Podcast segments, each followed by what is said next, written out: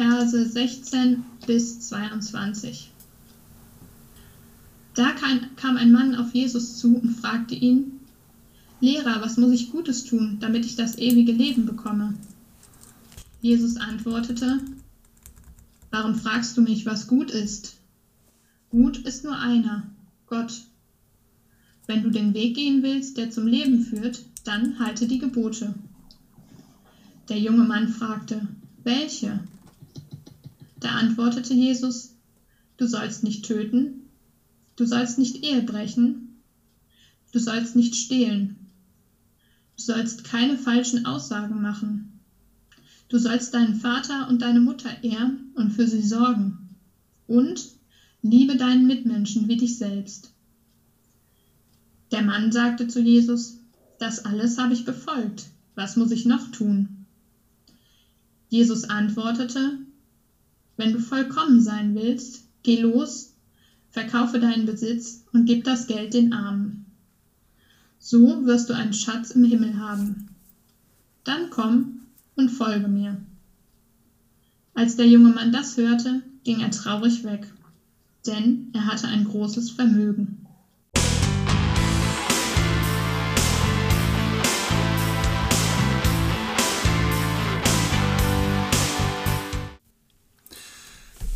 Jesus fordert von dem reichen Jüngling Armut.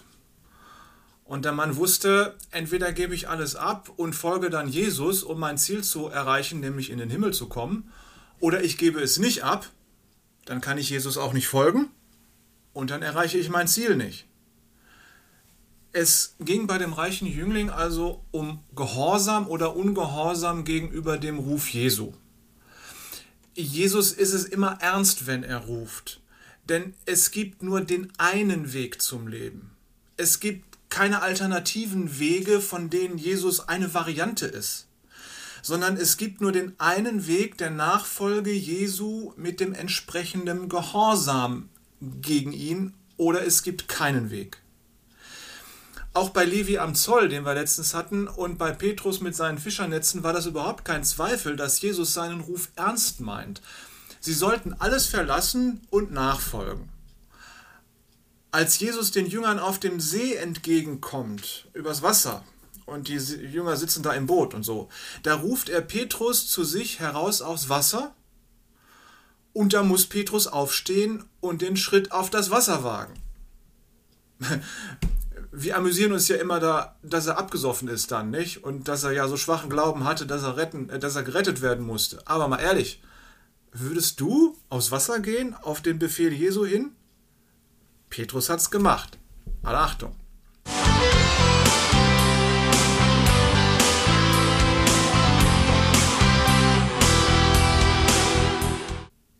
Äh, in solchen Entscheidungen ist jedes Mal gefordert, dass du dich auf das Wort Jesu verlässt, weil du dieses Wort für einen tragfähigeren Boden hältst als alle Sicherheiten dieser Welt. Die Mächte, die sich zwischen dich und das Wort Jesu stellen wollen, waren damals genauso groß, wie sie es heute sind. Das ist gar nicht viel was anderes gewesen. Die Vernunft widerspricht. Die Leute waren ja damals nicht unvernünftig. Die Wissenschaftlichkeit ist dagegen. Unser Verantwortungsbewusstsein will das nicht. Unser guter Ruf mag das nicht. Und selbst unsere Theologie ist dagegen. Denn so eine gehorsame, so eine unmittelbare Nachfolge Jesu hinterher, das wäre ja schon Schwärmerei. Ne? Das wäre ja pure emotionale, unsachliche Überreaktion. Das passt ja in unser Weltbild überhaupt nicht rein. Damals durchbrach Jesus alle Einsprüche mit seinem Ruf zum schlichten Gehorsam. Und offenbar hatte dieser Ruf sehr große Macht, denn Jesus war ja nicht irgendein Prediger, der irgendwie auf seiner Obstkiste auf dem Markt steht und komische, Predigten hält, sondern äh, Jesus ist ja das Wort Gottes selbst und wenn er spricht, dann kann man nicht gleichgültig weghören. Der reiche Jüngling, der hat das sehr gut gehört, aber er hat sich dann auch entschieden, Jesus nicht gehorsam zu sein. Wenn Jesus Christus heute durch die Schrift zu einem von uns reden würde, wie würden wir argumentieren? Jesus befiehlt etwas ganz Bestimmtes. Er könnte dir sagen, gib deinen Wohlstand auf. Das ist ein konkreter Befehl. Und da solltest du dann sagen, auf das Wort Jesu hin tue ich das und verlasse mich auf ihn. Und so wie der Petrus aufs Wasser geht, gehe ich in die Armut um seines Wortes willen. So ganz einfach eigentlich, oder? Aber dann kommen ja die frommen theologischen und psychologischen Überlegungen, die uns helfen, es dann doch nicht zu wollen. Jesus befiehlt mir irgendwas Bestimmtes. Gut. Aber wenn Jesus etwas befiehlt, dann will er doch von mir, dass ich glaube. Er wird das doch nicht mit einem plumpen Gehorsam einfordern. Das wäre ja völlig gesetzlich. Und Gesetzlichkeit, das ist ja auch so ein Bähwort. Ne? Wir wollen ja nicht gesetzlich sein. Mein Glaube soll doch frei sein. Ich soll doch aus freien Stücken an Jesus glauben. Mein Glaube soll nicht daran gebunden sein, ob ich arm bin oder reich oder ob ich irgendwas tue. Ja, wir wollen ja nicht gesetzlich sein. Und ich kann ja im Glauben beides sein. Ich kann ja arm oder reich sein. Wichtig ist doch die Beziehung, die ich zu Jesus habe. Wichtig ist, dass ich mein Herz nicht an meinen Wohlstand hänge, in dem ich lebe. Das ist doch auch, der Wohlstand ist doch auch ein Geschenk Gottes, in dem ich, mit dem ich was Gutes tun kann. Also, wenn Jesus also sagt, gib deinen Wohlstand ab, dann meint er damit nicht, dass ich meinen Wohlstand abgeben soll. Er meint vielmehr, habe deinen Wohlstand so, als hättest du ihn nicht. Ich würde Jesu Befehl also so verstehen. Jesus meint nicht, verkaufe deine Güter, gib dein schönes Auto ab, verschenke dein Handy, verzichte auf deinen eigenen Internetzugang, löse deine Altersvorsorge auf und verteile das Geld an die, die es nötig haben und von deinem tollen Gehalt behalte nur das, was du wirklich gerade zum Überleben brauchst. Fertig. Das kann ich doch nicht wörtlich nehmen. Vielmehr würde Jesus doch eigentlich meinen, es kommt doch in Wahrheit gar nicht darauf an, dass du deinen Wohlstand abgibst, du sollst das alles ruhig behalten, aber du sollst es so haben, als hättest du das nicht. Hänge dein Herz nicht an diese ganzen schönen Dinge, die dir Freude machen, die dir das Leben angenehm machen und die dir Sicherheit äh, bieten. Sei im Herzen frei von diesen Dingen. Meine Argumentation würde also so klingen, mit Armut kann ich mir auch keinen Glauben erkaufen. Ich verweigere also den direkten Gehorsam gegenüber dem Befehl Jesu, weil das ja gesetzlich wäre. Ich würde mich also entscheiden wie der reiche Jüngling. Im Gegensatz zu mir hat der aber was begriffen. Der wusste nämlich, wenn ich nun meinen Reichtum behalte, dann gehorche ich nicht Jesus ich kann zwar, zwar so tun, als wenn ich mein Herz nicht an meinen Reichtum hängen würde, in Wirklichkeit weiß ich aber, dass ich mir damit was vormachen würde. Mein Herz hängt sehr wohl an meinem Reichtum, sonst könnte ich ihn ja freudig aufgeben, mache ich aber nicht. Der reiche Jüngling wusste, ich habe meinen Glauben verloren, als ich Jesus nicht gehorchte. Und deswegen ging er traurig weg der war wenigstens ehrlich mit sich. Ich bin überzeugt, diese Ehrlichkeit, die wird von Jesus lieber gesehen als unser scheinheiliger Gehorsam, der in Wirklichkeit nichts anderes ist als Ungehorsam gegenüber Jesus. Wir sagen, wir haben Gemeinschaft mit Jesus. Ja, ich kenne Jesus, wir folgen Jesus und wir beten, dein Wille geschehe wie im Himmel, so auch auf Erden, also bei uns. Und dann sagen wir, eigentlich meint Jesus das ja ganz anders. Ihm direkt zu gehorchen, das wäre ja gesetzlich. Also wollten wir uns das, e, als wollten wir uns das ewige Leben mit Armut erkaufen. Das kann er doch nicht ernsthaft von uns wollen. Also beten wir eigentlich, unser Wille geschehe. Und zwar hier im, auf Erden und auch im Himmel. Jesus sagt zu dem Mann, lass alles zurück und folge mir nach. Lass Beruf, Familie, Gesellschaft, lass das alles hinter dir. Und der Mann wusste, auf diesen Ruf gibt es nur eine Antwort. Und die ist schlichter Gehorsam. Nur mit schlichtem Gehorsam gibt es die Gemeinschaft mit Jesus.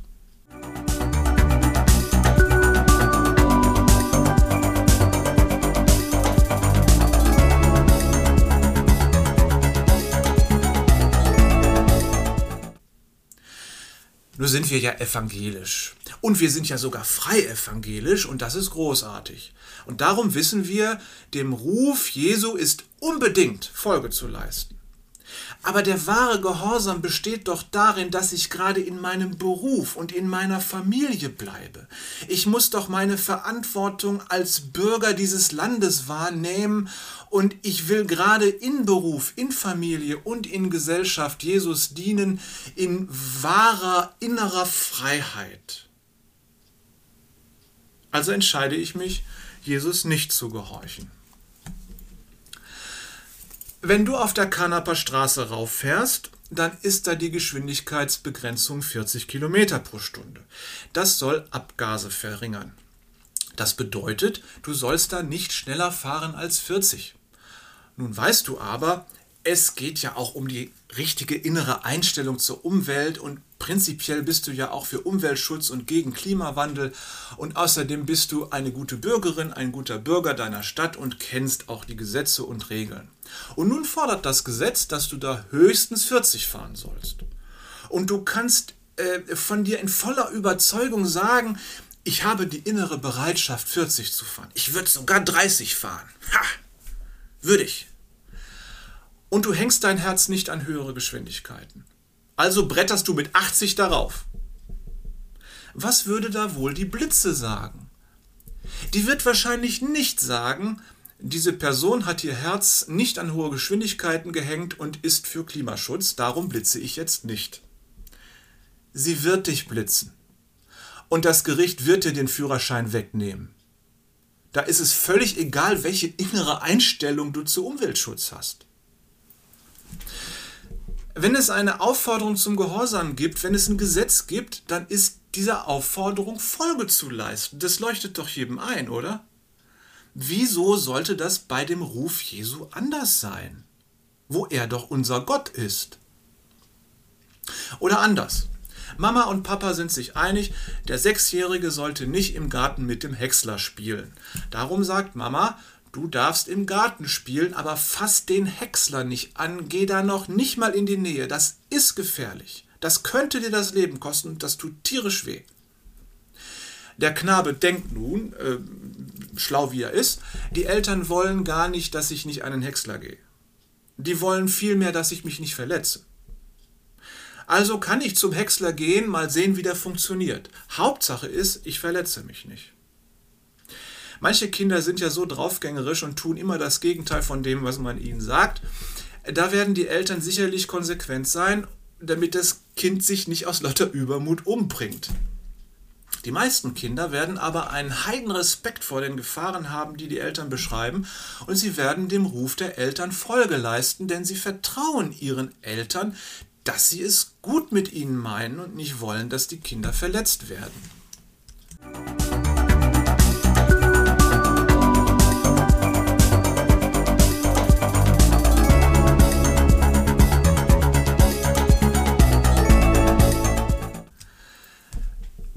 Warum sollten wir nicht Jesu Ruf folgen?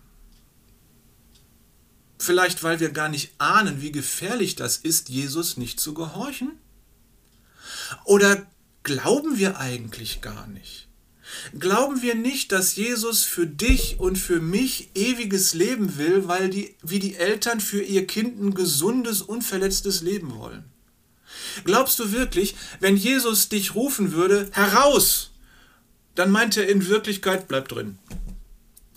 Wenn Jesus dir sagt, sorge nicht, Matthäus 6, dann würdest du verstehen, natürlich muss ich mich sorgen und arbeiten, alles andere wäre ja unverantwortlich, ich soll nur innerlich frei sein von der Sorge. Oder wenn Jesus dir sagt, wenn dir einer auf die rechte Backe schlägt, dann halt ihm auch die linke hin, Matthäus 5, dann weißt du sofort, gerade im Zurückschlagen und in der Prügelei wird die wahre Nächstenliebe lebendig. Und die Feindesliebe, die Jesus mir befiehlt, kommt gerade darin zum Ausdruck, dass ich den Feind aufs tiefste erniedrige und verletze. Das ist ein gutes Christentum. Und wenn Jesus dir sagt, trachte zuerst nach dem Reich Gottes und seiner Gerechtigkeit, oder anders übersetzt, strebt vor allem anderen nach Gottes Reich und nach seinem Willen, Matthäus 6, dann ist dir sofort klar, natürlich strebe ich zuerst nach allem Irdischen, nach Wohlstand und Anerkennung. Wie sollte ich sonst leben? Und ich werde meinen Willen tun. Wichtig ist doch nur, dass ich die innere Bereitschaft besitze, nach dem göttlichen Willen zu streben und nach Gottes Willen zu handeln. In der Tat und in meinem Handeln muss ich das ja gar nicht. Wenn Jesus seiner Jüngerschaft sagt, geht nun hin zu allen Völkern und macht die Menschen zu meinen Jüngern und Jüngerinnen, tauft sie im Namen des Vaters, des Sohnes und des Heiligen Geistes und lehrt sie alles zu tun, was ich euch geboten habe, dann wissen wir sofort, das müssen wir gar nicht. Wir müssen gar nicht das Evangelium verkünden. Wir bleiben schön unter uns. Das geht, es geht ja darum, dass wir die innere Bereitschaft hätten zu gehen. Wir sollen ja prinzipiell einverstanden sein mit diesem Befehl Jesu.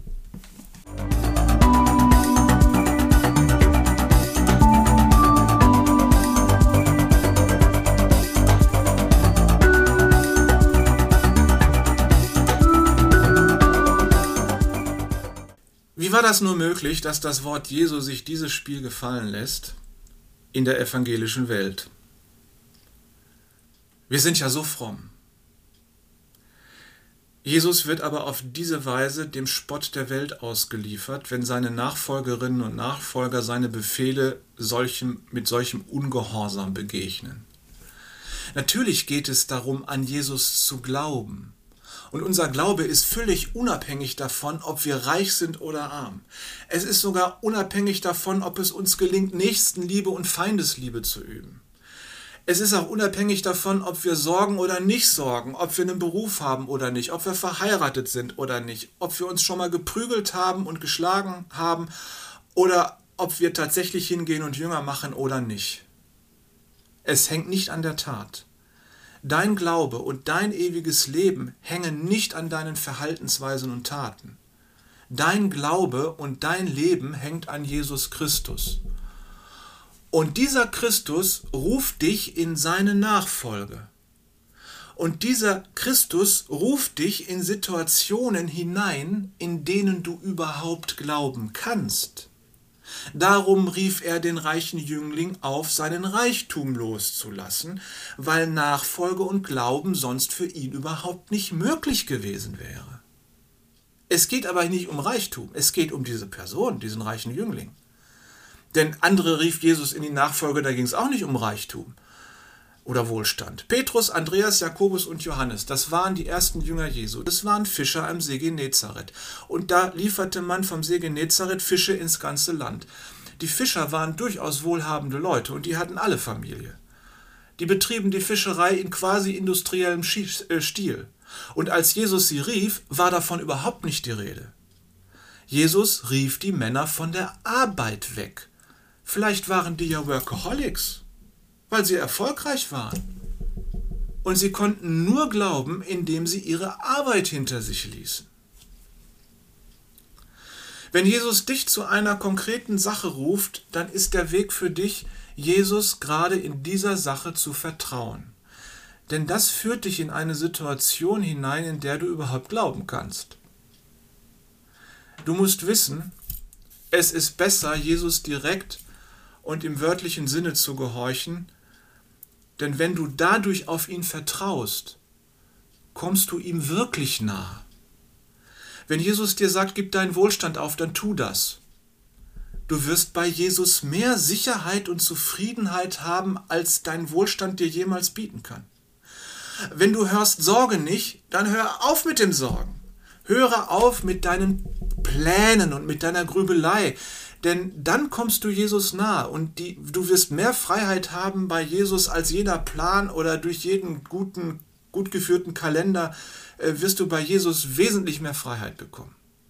Wir müssen begreifen, es ist immer besser, Jesus in seinen Befehlen uns gegenüber wörtlich zu nehmen und ihm direkt zu gehorchen, als uns Gedanken darüber zu machen, wie er das denn wohl gemeint haben könnte. Solange wir das nicht begriffen haben, leben wir in Pseudochristentum. Und solange sind wir ein Verein zur Bewahrung freier evangelischer Tradition. Lasst uns unserem Herrn Jesus Christus nachher in der Gebetsgemeinschaft mit unseren Gebeten in den Ohren liegen, denn wir brauchen seine Ansprache und wir brauchen seinen Ruf, dem wir folgen können, dem wir gehorsam sein können, um ihm nahe zu kommen. Lasst uns in der Bibel zu, äh, studieren, auf der Suche nach seinem Wort an uns persönlich und wenn wir den vernommen haben, dann folgen wir ihm gemeinsam und dann sind wir gehorsam. Amen.